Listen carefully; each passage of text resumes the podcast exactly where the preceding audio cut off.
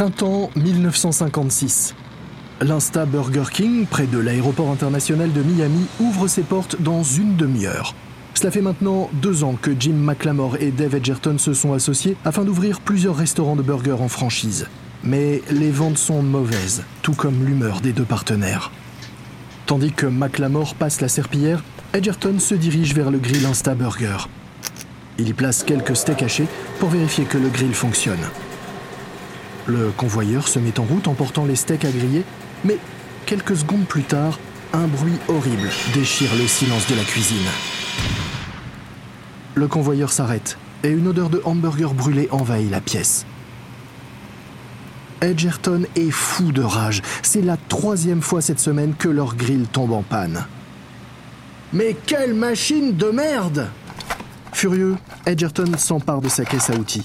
Il en sort une petite hachette et après avoir pris son élan, la laisse tomber d'un grand coup en plein sur le grill en acier.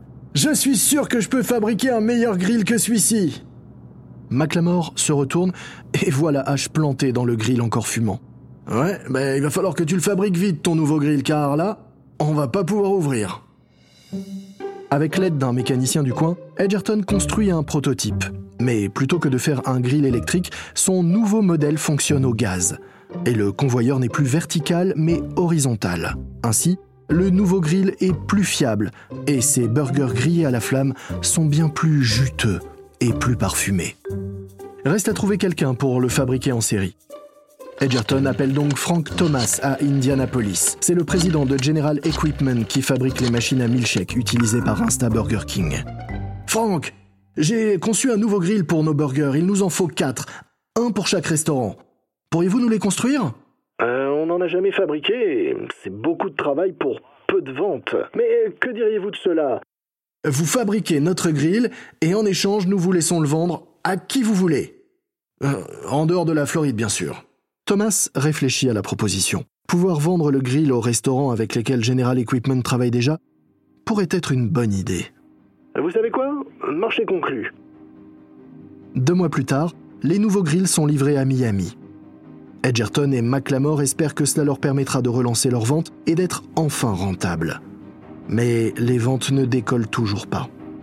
En 1957, l'Insta Burger King bat de l'aile, et pas seulement les franchises de Miami. En réalité, toute la chaîne est un fiasco. Un Insta Burger King engrange en moyenne moins de 100 dollars de recettes par jour. À ce rythme, McLamore et Edgerton seront en faillite d'ici un an. Mais ils ne sont malheureusement pas au bout de leur peine. Frank Thomas de General Equipment s'apprête à devenir, lui, le vrai king du burger avec le grill imaginé par Edgerton.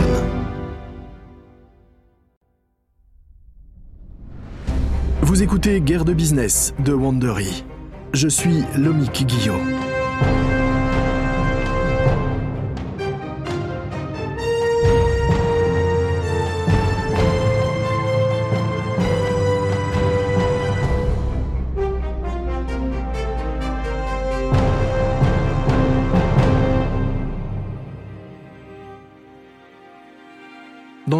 Épisode, nous avons vu comment les frères McDonald ont inventé la restauration rapide avec le libre service, la cuisine à la chaîne et des prix ultra compétitifs.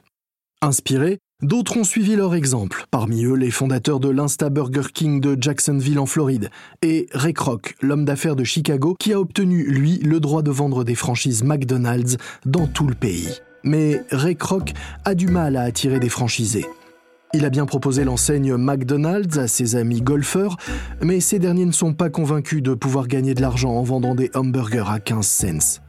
Croc et son équipe n'ont pas d'autre solution que de se tourner vers des candidats moins bankable et plus improbables pour proposer leur franchise. Voici le deuxième épisode du duel McDonald's contre Burger King. Ils mettent les gaz.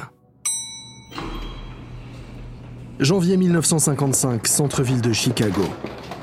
Betty Agathe sort de l'ascenseur au 20e étage de l'immeuble La Salle Walker. Elle compte bien engranger beaucoup, beaucoup de ventes aujourd'hui. Betty descend le couloir Art déco, tirant derrière elle un chariot chargé de livres. Elle s'arrête devant le premier bureau dans lequel se trouve une femme coiffée d'un chignon. La plaque, à côté de la porte du bureau, indique qu'il s'agit de June Martineau. C'est la trésorière de McDonald's. Oui, puis-je vous aider? Je vends des Bibles catholiques, vous en voulez? June Martineau remarque que la vendeuse porte une étoile de David en pendentif. Que, fait une juive à vendre des Bibles? Je gagne ma vie. Martineau sourit. Si Betty Agathe a assez d'aplomb pour essayer de vendre des Bibles dans le quartier d'affaires de Chicago, elle pourrait peut-être devenir une franchisée de McDonald's. Ou du moins être prête à tenter sa chance. Martineau la regarde droit dans les yeux. Vous devriez plutôt ouvrir un drive-in McDonald's. Vous gagneriez bien plus. Betty n'a jamais entendu parler de McDonald's, mais ça doit être mieux que de trimballer des bibles dans le quartier du Loop. Ce soir-là, elle et son mari Sandy rencontrent Ray Kroc dans sa maison de banlieue à Arlington Heights pour en savoir plus. Le premier McDonald's en Californie réalise un chiffre d'affaires de 350 000 dollars par an. Si vous travaillez dur, il n'y a aucune raison pour que vous ne puissiez pas gagner autant. Sandy regarde Croc avec méfiance. J'ai jamais entendu parler d'un restaurant qui gagne autant d'argent. Oui, c'est parce que notre modèle est unique, infaillible. Il repose sur la qualité, la rapidité, le prix et la propreté. Et les frites sont vraiment les meilleures que vous pouvez trouver. Magnifiquement dorées et parfaitement croustillantes à chaque fois. Notre système de franchise est également différent. Comment ça? La majorité des franchiseurs sont des sensus, n'est-ce pas? Ils saignent leurs franchisés à blanc en leur faisant acheter du matériel et des fournitures à des prix exorbitants. Nous, notre approche est différente. Nous vous aiderons à obtenir des rabais auprès des fournisseurs. Mais ces économies, elles sont pour vous. Ah, mais dans ce cas, comment vous, vous gagnez de l'argent? Nous ne prenons que 1,9% de votre chiffre d'affaires. Donc notre réussite dépend de la vôtre. Vous comprenez? Avec McDonald's, vous êtes à votre compte, mais vous n'êtes pas tout seul. Nous vous aiderons même à trouver un local. En fait, j'ai déjà le site idéal pour vous. C'est une petite ville qui s'appelle Waukegan, à 48 km au nord. Il y a un seul drive-in et il ferme chaque hiver. Il y a une vraie demande là-bas pour McDonald's. Betty et Sandy échangent des regards. Est-ce que c'est vraiment aussi simple? Croc a réussi à séduire le couple Agathe. Sur le chemin du retour, Betty se tourne vers Sandy avec enthousiasme. Allons-y, soyons fous 26 mai 1955. C'est le jour de l'inauguration du McDonald's des Agathe à Waukegan.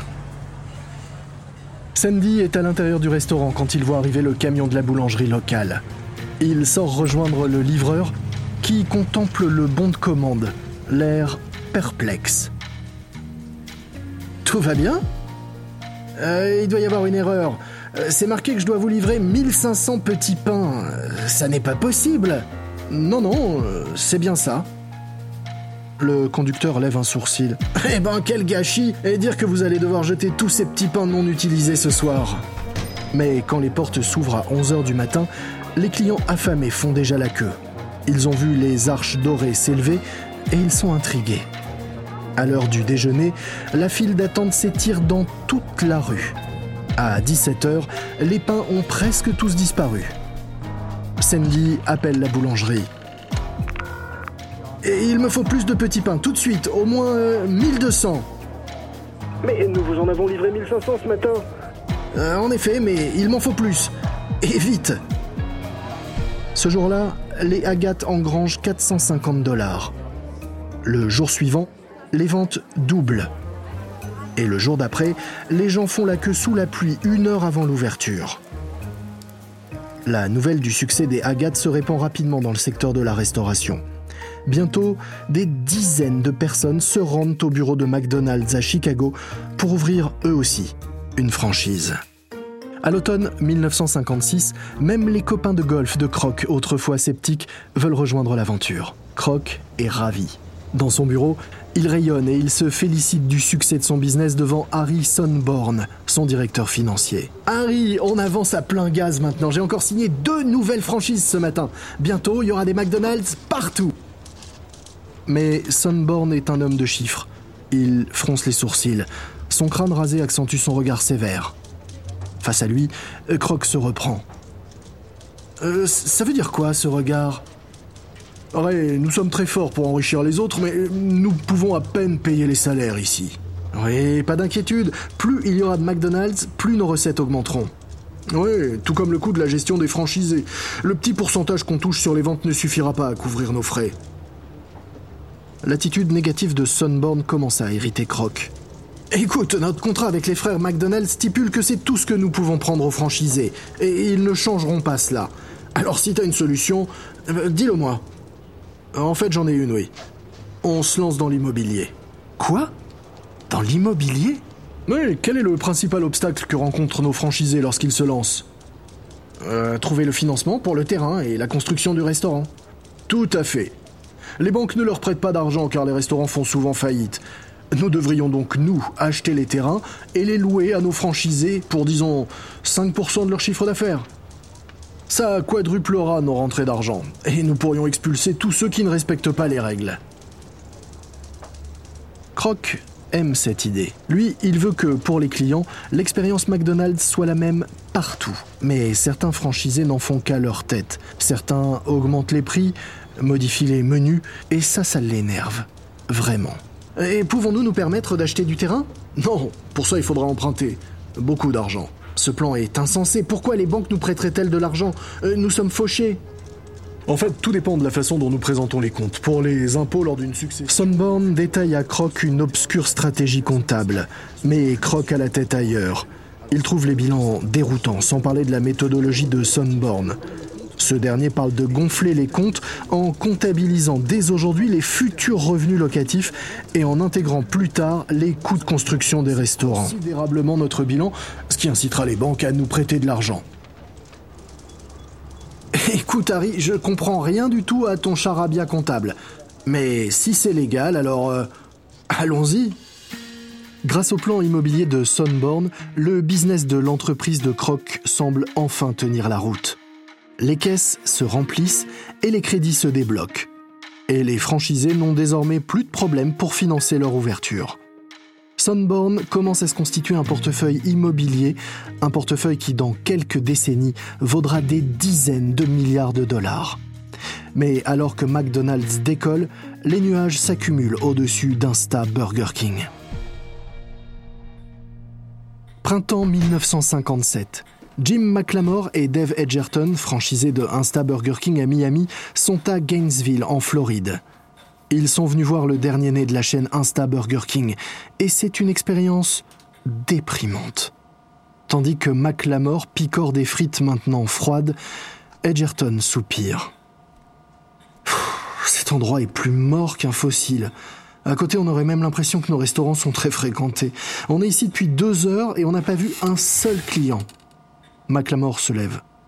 J'ai besoin d'air. Il sort et regarde autour de lui. C'est alors qu'il repère un autre restaurant de hamburgers à quelques rues de là et décide d'aller voir ce qu'il s'y passe. Ce qu'il découvre Le choc. L'endroit est un véritable dépotoir. Le parking n'est qu'un tas de poussière et de cailloux, la porte des toilettes pour hommes pend à ses gonds et l'endroit est infesté de mouches. Mais ce qui choque le plus McLamore, c'est la grande file d'attente de clients. Il n'en revient pas. Pourquoi mange-t-il ici alors que l'Insta Burger King, lui, est propre? Il rejoint la file d'attente et commande deux hamburgers. Une fois servi, il s'assied et déballe le premier hamburger. Il est énorme. Un steak de 125 grammes avec de la mayonnaise, du ketchup, des cornichons, des oignons, de la laitue et de la tomate. Il en prend une bouchée, c'est délicieux. Il retourne à l'Insta Burger King et offre le deuxième burger à Edgerton. Goûte ça Edgerton mord dans l'énorme sandwich chaud et juteux. Ah, ça c'est ce que j'appelle un vrai burger. Sur le chemin du retour à Miami, les deux hommes élaborent un plan. Eux aussi vont proposer un bon gros hamburger dans leur restaurant. Ils l'appellent le Whooper, ce qui signifie énorme, monstrueusement gros en anglais.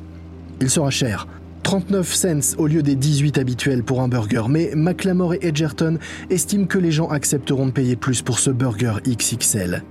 Ils vont également simplifier le nom de leur restaurant.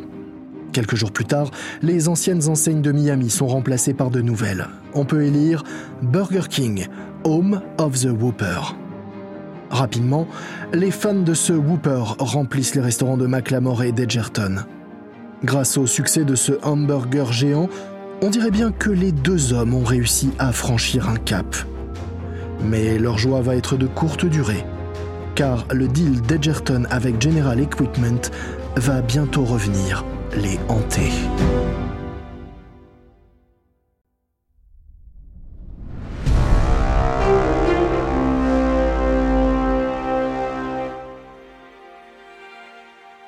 Septembre 1957 à Indianapolis. Vêtu d'un costume et d'un nœud papillon, Frank Thomas, le président de General Equipment, fait visiter le stand de hamburger de sa société à un restaurateur. Bien qu'il soit destiné au public, le but réel du stand est de présenter les appareils de cuisine de General Equipment à des acheteurs potentiels. Et voici notre grille à gaz automatisé. La chaîne Burger King en Floride l'utilise. Mais ce client veut plus qu'un grill. Moi j'aime votre stand de burger. Comment ça s'appelle? Burger Chef. Burger Chef vous me vendriez une franchise euh, Écoutez, c'est pas notre métier. Nous, nous vendons du matériel. Désolé. Le client repart, déçu. Mais l'idée reste dans la tête de Frank Thomas. Alors qu'il admire pensif son Burger Chef, il a soudain une idée. General Equipment fabrique déjà tous les équipements dont un fast-food a besoin. Alors, pourquoi s'arrêter là? Il ne lui manque plus qu'une marque et qu'un modèle de franchise, et Burger Chef pourrait rivaliser avec McDonald's.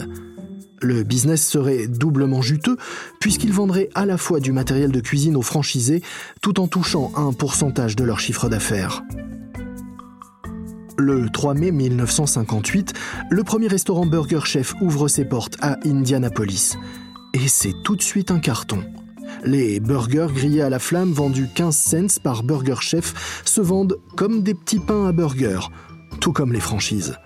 En 1961, on compte 73 restaurants Burger Chef, ce qui en fait la deuxième chaîne de hamburgers en Amérique. McDonald's est toujours en tête avec 200 points de vente, mais Burger Chef gagne rapidement du terrain. Jim McLamore et Dave Edgerton de Burger King, observer l'ascension de Burger Chef est source de frustration. Le Whooper a peut-être transformé leur franchise de Miami en une petite cash machine, mais le reste de la chaîne de burgers de Floride est toujours dans le rouge. La situation est si mauvaise que Case Kramer et Matthew Burns, les fondateurs de la chaîne, ont été contraints de céder l'affaire à un certain Bob Stein, un homme d'affaires de Jacksonville, suite à un prêt non remboursé.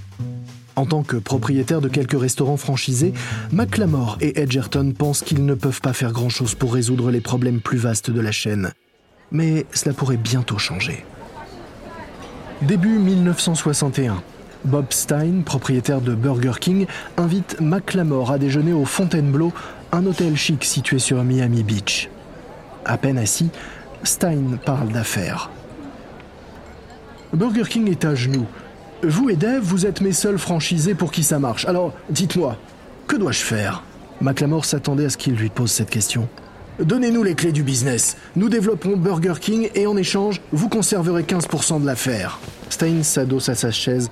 Il a vu la façon dont McLamore et Edgerton ont réussi à relancer Burger King à Miami. Ils sont peut-être son seul espoir. Marché conclu. Après tout, 15% de ça, c'est toujours mieux que 100% de rien. McLamore et Edgerton sont ravis. Ils ont enfin tout ce dont ils ont besoin. Leur propre grill, le Whooper, et maintenant le contrôle de toute la chaîne Burger King. Mais ils ne sont pas les seuls à se libérer du passé. Nous sommes en mars 1961. Dans son bureau de Chicago, Ray Kroc s'apprête à passer un coup de fil important. Il veut plus de liberté de manœuvre et il compte racheter le business des frères McDonald's. En effet, ces derniers n'approuveront pas les changements que Kroc veut apporter à McDonald's. Et le fait qu'ils aient la possibilité d'annuler à tout moment l'accord qui lui permet de vendre des franchises McDonald's à l'échelle nationale pèse sur lui, comme une épée de Damoclès. Kroc décroche et appelle Dick McDonald. Dick, j'ai une proposition à vous faire. Je veux vous racheter, vous et Mac. Nous racheter hein Oui. Pour combien? Votre prix sera le mien. Eh bien alors, je dirais 2 700 000 dollars. Ray? Ray, vous, vous êtes là? Stupéfait par le chiffre, Croc a laissé tomber le téléphone. Il se reprend et saisit le combiné. Euh, Dick, c'est. c'est vraiment pas donné. Un million de dollars pour moi et un million pour Mac. Et le reste pour les impôts. Vous aurez tout, sauf le restaurant de San Bernardino. Nous le laisserons en cadeau à notre personnel. D'accord, mais San Bernardino ne pourra pas continuer à s'appeler McDonald's. Euh, ça marche. Vous savez que nous n'avons pas la somme que vous demandez. Peut-être, mais c'est le prix à payer. C'est à prendre ou à laisser. Croc charge son directeur financier Harry Sunborn de voir ce qu'il peut faire. Avec l'aide d'un investisseur, Sunborn persuade une douzaine de financiers de Wall Street de lui prêter la somme nécessaire afin de racheter le business des deux frères McDonald. Une fois le prêt obtenu, Sunborn se rend à Las Vegas pour fêter ça. Mais il est à peine arrivé à la table de craps avec une tequila sunrise que le barman du casino s'approche de lui. Monsieur Sunborn, j'ai un appel urgent pour vous. Sunborn prend l'appel. Il s'agit de June Martineau, la trésorière de McDonald's. Ah oui, les investisseurs ont changé d'avis. Ils ont annulé le prêt. Sunborn avale son cocktail et appelle son principal investisseur. Il organise une dernière rencontre avec les autres investisseurs pour tenter de les convaincre. Elle est prévue à 10h le lendemain matin, à Wall Street même.